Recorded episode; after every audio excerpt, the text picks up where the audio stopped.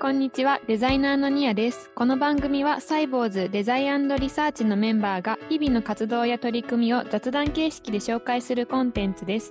デザイン、リサーチ、アクセシビリティを軸に、サイボウズデザインリサーチグループの今をお届けしつつ、メンバーの人柄やチームの雰囲気をお伝えします。今回は海外出張体験記上海編というテーマです。柴田さん、ゆうたさん、篠原さん、王子さんに出張話を聞いてみたいと思います。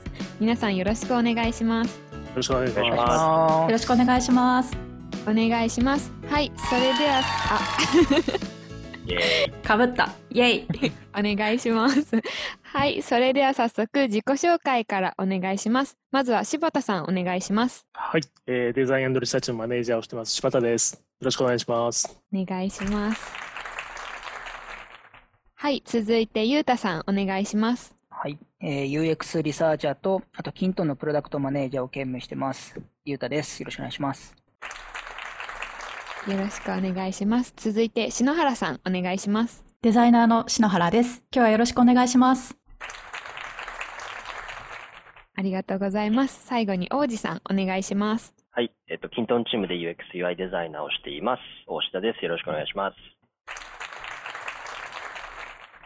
はい。皆さんありがとうございます。今日はアジア圏の中国、上海になります。海外出張でどのような活動をしているかという真面目なお話から、現地での生活、ハプニング話など、いろいろお聞きできたらと思います。ではまず、上海の出張ではどんなことをされたのかを教えていただきたいです。柴田さん、どうですか？そうですね、今まで上海は、まあ僕は3回ぐらいですかね。基本的にはリサーチをしに行ってます。あの会社訪問が多いですかね、サイトビジットが。で、実際にどんな風に、ねアプリを使ってるとか、うんまあ、どんな風にあのパソコン使ってるとか、で、オフィスの中を見学させてもらったり、そんな活動をしてます。えっと、そう、それは実際にあの、キントーンとかが、んキントーンかを見見ていただくっていうか、のヒアリングをするっていうあの、キントーンを使ってる。るところはキントーンを見せてもらったり、はい。そうでないところも普段どんな作業をしてるかを見せてもらったり、うんいろいろです。なるほど。ありがとうございます。あえっ、と、篠原さんははい。実際にどんなことをされましたか？あ、そうですね。私は昨年初めて上海に出張に行ったんですけど、その時は、キントンポータルデザイナーっていう Chrome 拡張がありまして、はい。とそれを使うと、キントンのポータルが簡単にカスタマイズできるっていうものなんですけど、うんまあ、その使い方を、えっ、と、上海のメンバーに、まあ、レクチャーする。まあ、勉強会を、あの、開くっていうことをやりました。あの、これはね、王子と一緒にうんうんやってはい。はいね。やりましたね。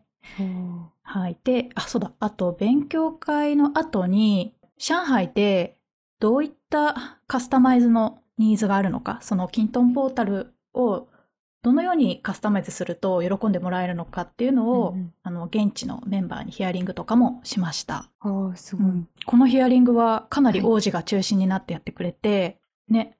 いやいや、ありがとうございます。一番、僕一番最初の、あ入社して初めての、うんあの、出張、海外出張でしたね、その上海が。あ、そうなんだ。そうなんです初よ。出張が上海か。はいはい。そうなんですよ。だから、すごい張り切ってましたね。うんなんかリュックがパンパンだったよね、そういえば。あそういう、そうなんですよね。リュックにはプロテインがいっぱい入ってプロテインでパンパンだったよね。そういう意味で僕あれですよ、張り切ってたわけじゃないです。ちゃんと仕事をするっていう意味で張り切ってたんですから。仕事もね、王子すごい張り切ってやってくれて、確か、あの、積極的に声かけてたよね、オフィスの、上海オフィスのメンバーに。ねねねもう突撃な感じで声かけて、ちょっと時間いいですかみたいな感じでね。はいはいは何人ぐらいに聞いたっけ？い。でも、5、6人聞きましたようんね、結構。一日でそれやったよね。そうさですねーっと。うん。なんか、言語の壁があるかなと思ってたんですけど、うんうんうん結構、あの、上海オフィスの方たちはみんなすごい日本語が上手なんで、あ、日本語なんですね。そう。なんで、あの、結構細かいこととかもうんうん。聞いても理解して、あの、いろいろデータとか見せてくれたりとか、うん、なんか具体的に聞いたことって、うん、その時、その、さっき篠原さんも言ってましたけど、ポータルの、あの、ヒアリングだったんで、あの、そのサイボーズ製品の使い方ももちろんそうですけど、日頃、なんかこう扱って、日頃毎日、あの、見てる情報とか、朝来てうんうん何を最初に見ますかとか、うんなんか、あ、その情報いうとこ整理ろから。うんうん、の、もう、まあ、ポータルに何を表示したいかっていうところだったんで、うんうんなんかそういうことを聞いた覚えがありますね。うん。ああ、思い出してきた。いそういうころんな部署のと聞いたね人いました。よね。開発系の方も SC 系の方、あ、もういろんな部、営業の方、うんうんうん部署の方に聞いた感じ。聞きました、聞きました。すごい。それがあったおかげで、よりポータルのテンプレートもブラッシュアップできて、うんうんうんうんうん。うんいい出張になりましたよね。出張の成果がちゃんと結果として、うんいアウトプットとして出せたっていう感じでしたね。なるほど。ありがとうございます。ゆうたさんは実際にはどんなことを出張では？そうですね。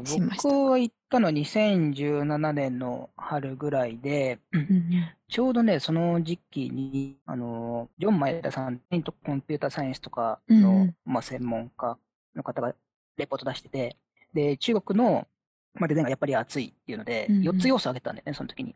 QR コードとはい。AR とうんうん。ボイス、ボイス UI、はい。あとトランスポーテーション、まあ、乗り物系。うんうん。で、まあ、やっぱりすごくトレンド中国進んでるので、モバイル系のことを知りたいなと思って、うん。2017年の春にモバイルの利用者のインタビューとか、あとはモバイルの使い方をフィールドワーク、上海の実際の住んでる人が生活の中でどう使ってるのかっていうのを見に行こうと思って、えー出張しました。うん。で、実際には、はい。そうね、やっぱり、まあ、至るところに、まあ、QR コードたくさんあってまあ、だいぶ生活にまあ浸透してるっていうのが、今でこそね、日本でも QR コード決済とかいっぱいあるけど、はい。うん全然最先に。近ね、うん確かに日本は最近普及してきた感じですもんねそ。うそうそう。うんうんで、この時有名だったのは結構、まあ、ホームレスみたいな人もうんうん QR コード使って、へえ。あの、お金の募金っていうかね、あのしてるとか、まあそういうところまで浸透してるとか、結構象徴的な話として言われてたけど、中国は。へえ。うん。もうじゃあ、なんか、それをなくしては生活できないぐらいのレベルっていう感じですね。そっからまた3年経ったから、またもっと変今わってるんだろうけど。確かに確かに。全然違いますよね、多分3年だと。ああ、はいそういえば、あの、私が出張に行った時に、あの、うん現地のメンバーにレストランに連れてってもらったんですけど、はい。うんあの、お会計の時に、うん。もうスマホもいらないお店もあるんですよ、みたいなことを聞いて、え、その、もう、なんかカメラがあるのかな？なんかもうレジの前みたいなところに立って顔を認証すればもう決済できちゃうんですよみたいなことをす言ごいって。ましたね。それ思い出した今。言ってまね顔パね、そうだスですね。よね。うん、言ってました、言ってました。あの、中華行ったとこですよね。そうそうそう。中華すごい。全部中華だけど。まだ逆に日本にはきあんま来てないよね、そのうん顔認証まだそういうの出会ってないですね。すごいですね、まあでもそれ。今後来るだろうね。うん顔パスうんうん。顔パスだよ。の時代が来ます。ね。え、じゃあ実際にその出張をしていく中で、あの、えっと、US とかはなんかサイボーズインとかに宿泊されてたっていうふうに、まあ前回とか前々回のポッドキャストでお話ししたんですけど、上海ではどんなところに宿泊しましたか？柴田さん。まあ上海は至って普通のホテルで、ね、まあ割とよさ良さげな、うん。うんオフィスから徒歩5分ぐらいの。あ、近い。あ、そうなんですね。まあでも最初の頃はなんか、ベッドが真っ赤でやばかった。今は落ち着いている。部屋によってはいろんな色があるっていう話は、僕も前、行く前から聞いてたんで、うん、そう開けたら何色なんだろうって。ベッドの上に置いてあるガウンが赤とかピンクだったりするんで。まあそうだよね赤はいい色だからね。うんそうですよね。縁起のいい色ですもうんね。ん。えー私は緑色の部屋でした。あ、そうな僕の目に優したい。紫あ、王子は紫。はい、紫でしたね。え、ゆうたさんは何色だったんですか？いや、普通だった。あ、色なし？色、色、まあそう。普通のビジネス。あ、本当ですか？柴田さんは何色が多かったですか？何回も出張されてると思いますけど。あ赤、白、緑って感じ。おお こんなにあるんだ。種類が豊富ですねそ。んな色があるんですね。じゃあ、おー一応、まだ色はあるみたいですね。今の話を聞くと。今どんな、次行くときが楽しみですね。ね。何色になるのかなって。あ、あとあの、中国の出張の際は VPN 付きの Wi-Fi が必須っていうふうに聞いたんですけど、これってなんかですねどう、な、なんでですかっていう 質問でいいんですかね。こそう、基本、オフィスからだと、普通の、例えば Google 系のやつも見れるんだけど、うんうん。オフィス出ると何も見えなくなるんだよね。Facebook もダメだしあ、LINE もダメだしセキュリテ、ィ的に中国の。Google もダメだし。うんだけど VPN の付きのモモバイル Wi-Fi だと、はい。それが見れると。あうん。じゃあ、うん行くときは必ず VPN 付きの Wi-Fi を申請というか、借りていく。うん。うんその時分かったのはですね、本当にそれが使えないと、もう本当不便。生活が不便。いやー、本当にそうですよね。僕、実はあれなんですよね。その、個人では借りてなくて、あの、篠原さんと多分柴田さん一つずつ Wi-Fi のルーター借りたと思うんですけど、うんうん。僕は、僕が借りてなかったんで、あの、部屋戻ると、本当にもうインターネットほぼないみたいな感じなんですよ。どうやって過ごしてたの？いや、だからもうね、もうテレビしかないいや、あの、ほら、ジジムがあるでしょ、ジムが。まあ、そうだからジム行きましたよ、もちろん。そうです、そうです。ジムが行きましたよ、ジム行きましたよ。テレビも何言ってるか全然わかんないし。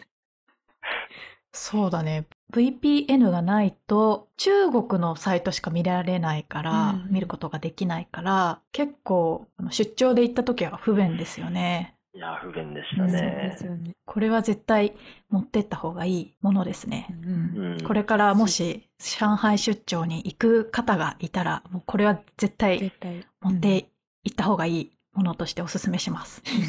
そっか。ってことは、じゃあ、Google マップとかも使用できないそうって。ことになる。え、なん、どんなマップ使っていったんですか？なんか中国の Google マップみたいなものがあって、バイドゥマップっていうやつですよね。ああ、バイドゥマップ。へえ。うん初めてなんかバイドゥマッうんうんプストリートビューみたいなの見ませんでしたっけ？あ、見たっけ？あ、それ、見たと思う。なんかモバイドゥールがのマッ一つあっプだったっけ？て、うんうんうん。なんかもうモール、なんか探したじゃないですか。すごい、なんか覚えてます？なんか一回迷いませんでした、3人で。迷ったの覚えてる。覚えてます？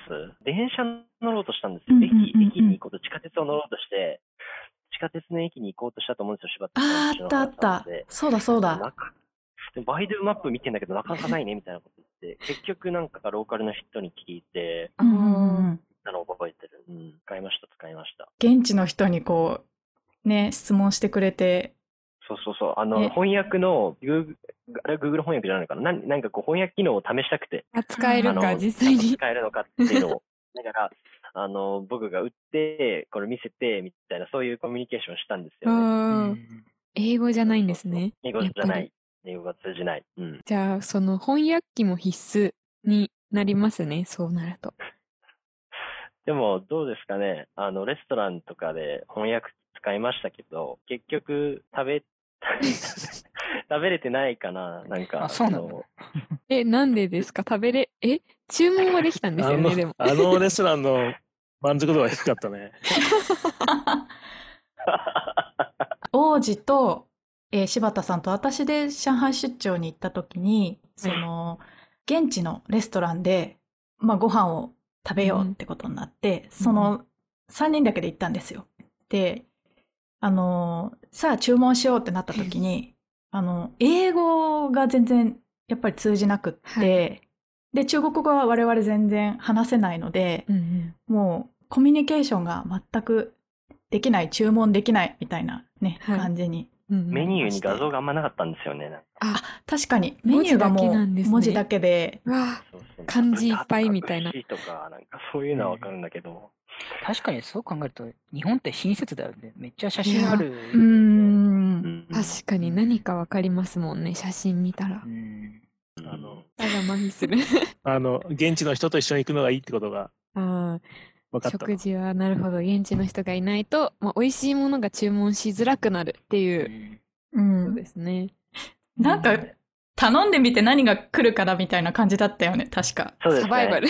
なんかゲーム感ありましたよね。ね。楽しそう、それも。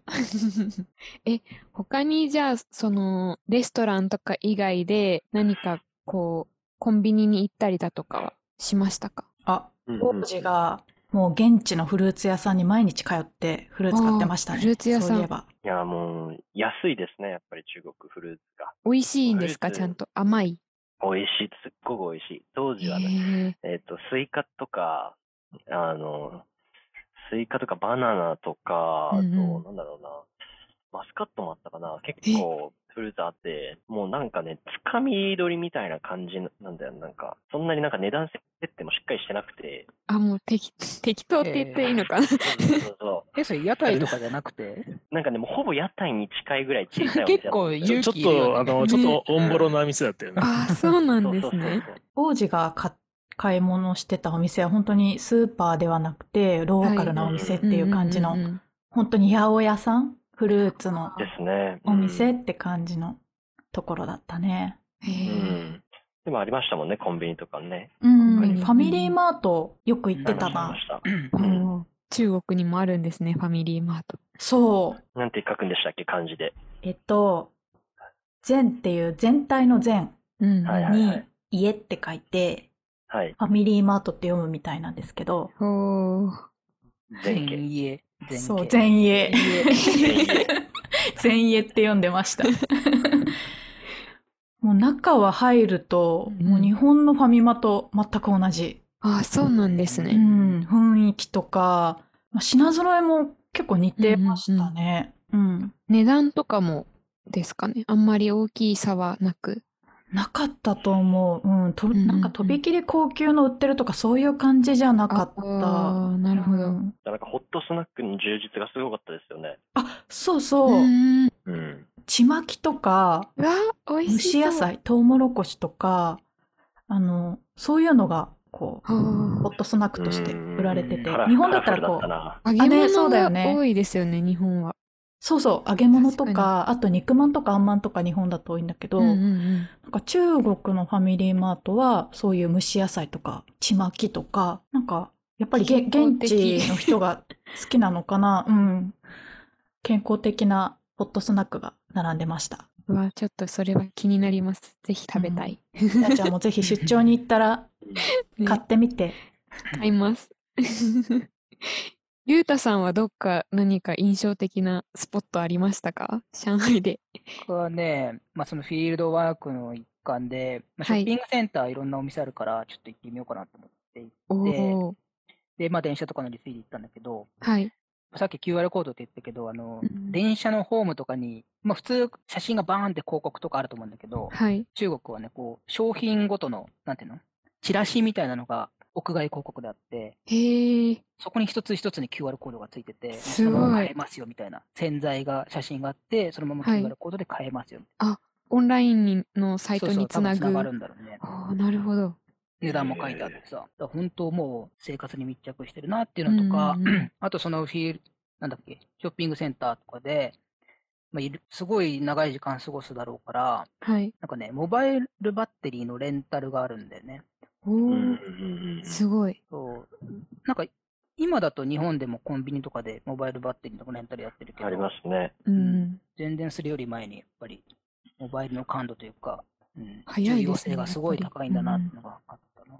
でさ、結構その、決済もやってみたかったんだけど、WeChat で決済とか。はい、なんかね、それは日本の銀行とは紐付けられないらしくて、向こうで解説しないといけないから、ちょっとそこだけ試せなかったんだけどね。なるほど。すごい、やっぱり QR コードがもう本当に生活の一部っていう感じなんですね。なんか紙が、紙類とか少なそうですよね、そう考えると。もう。まあ、そうだよね。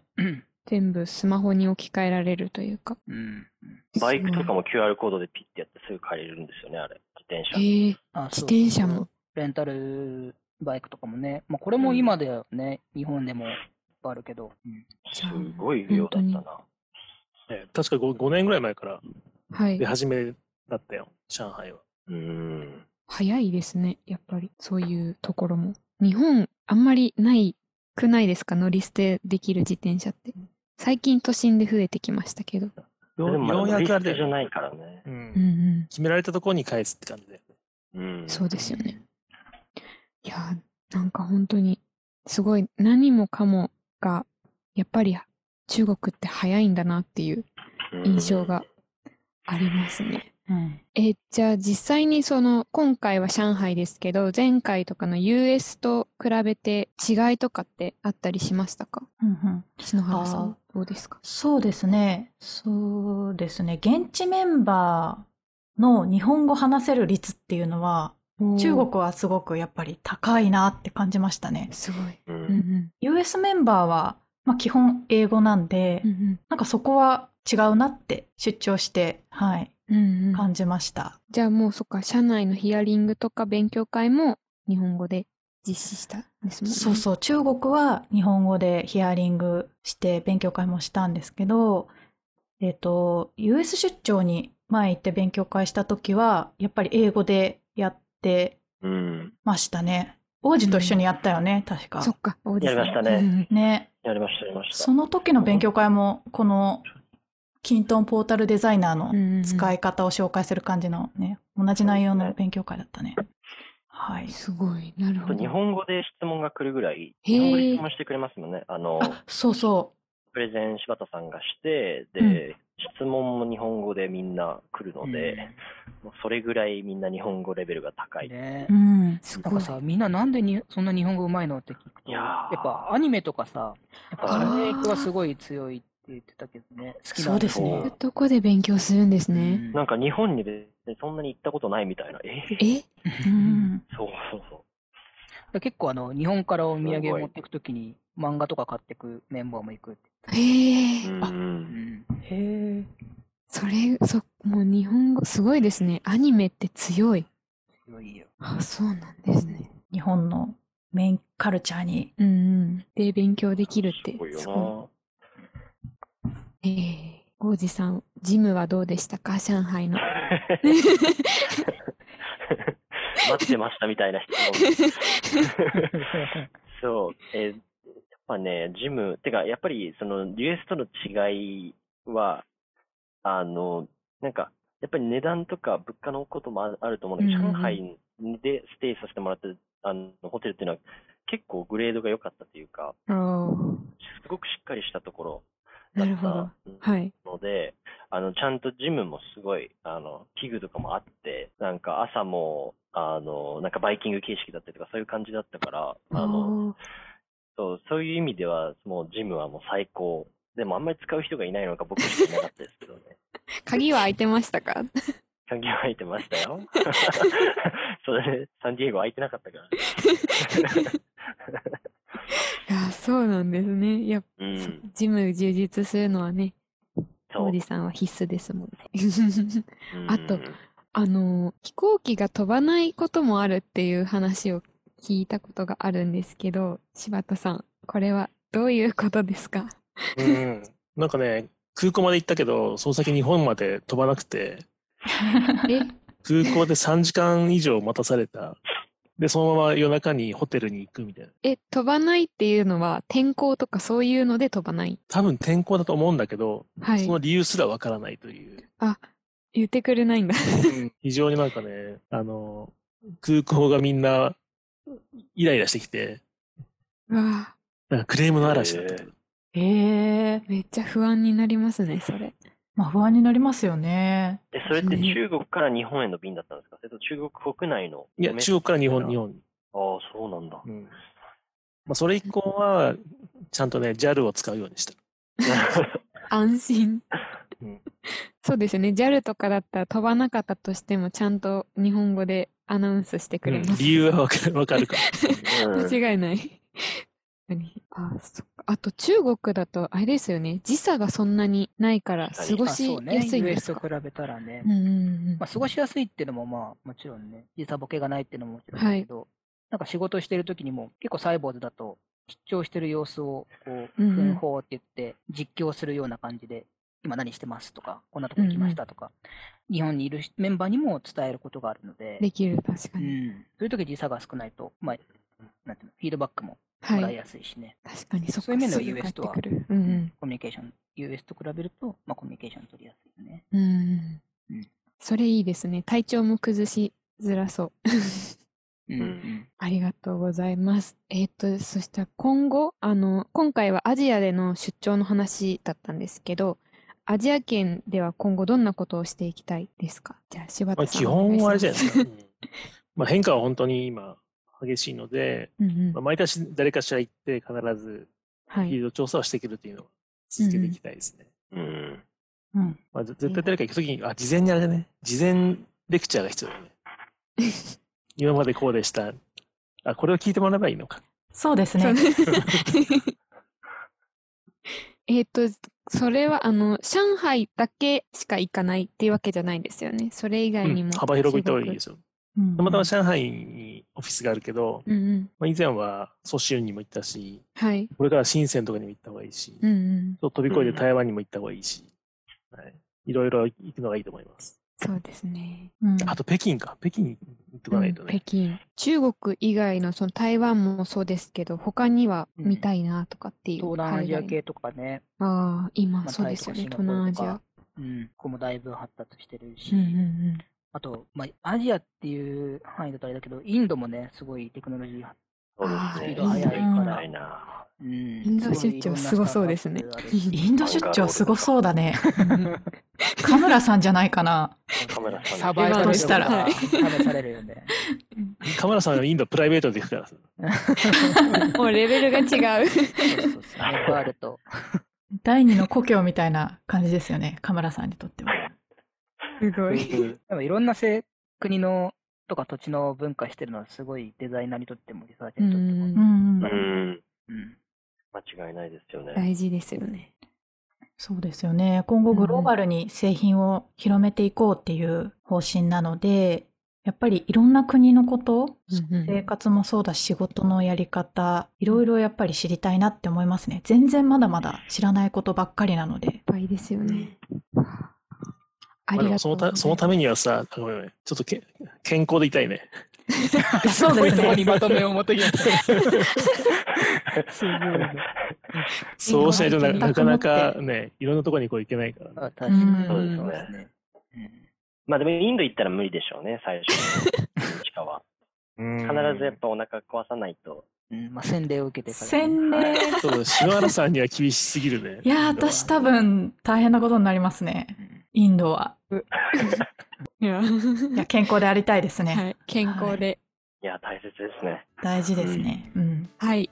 今日は海外出張体験記上海編というテーマでお話を伺いました。皆さんありがとうございました。ありがとうございました。ありがとうございました。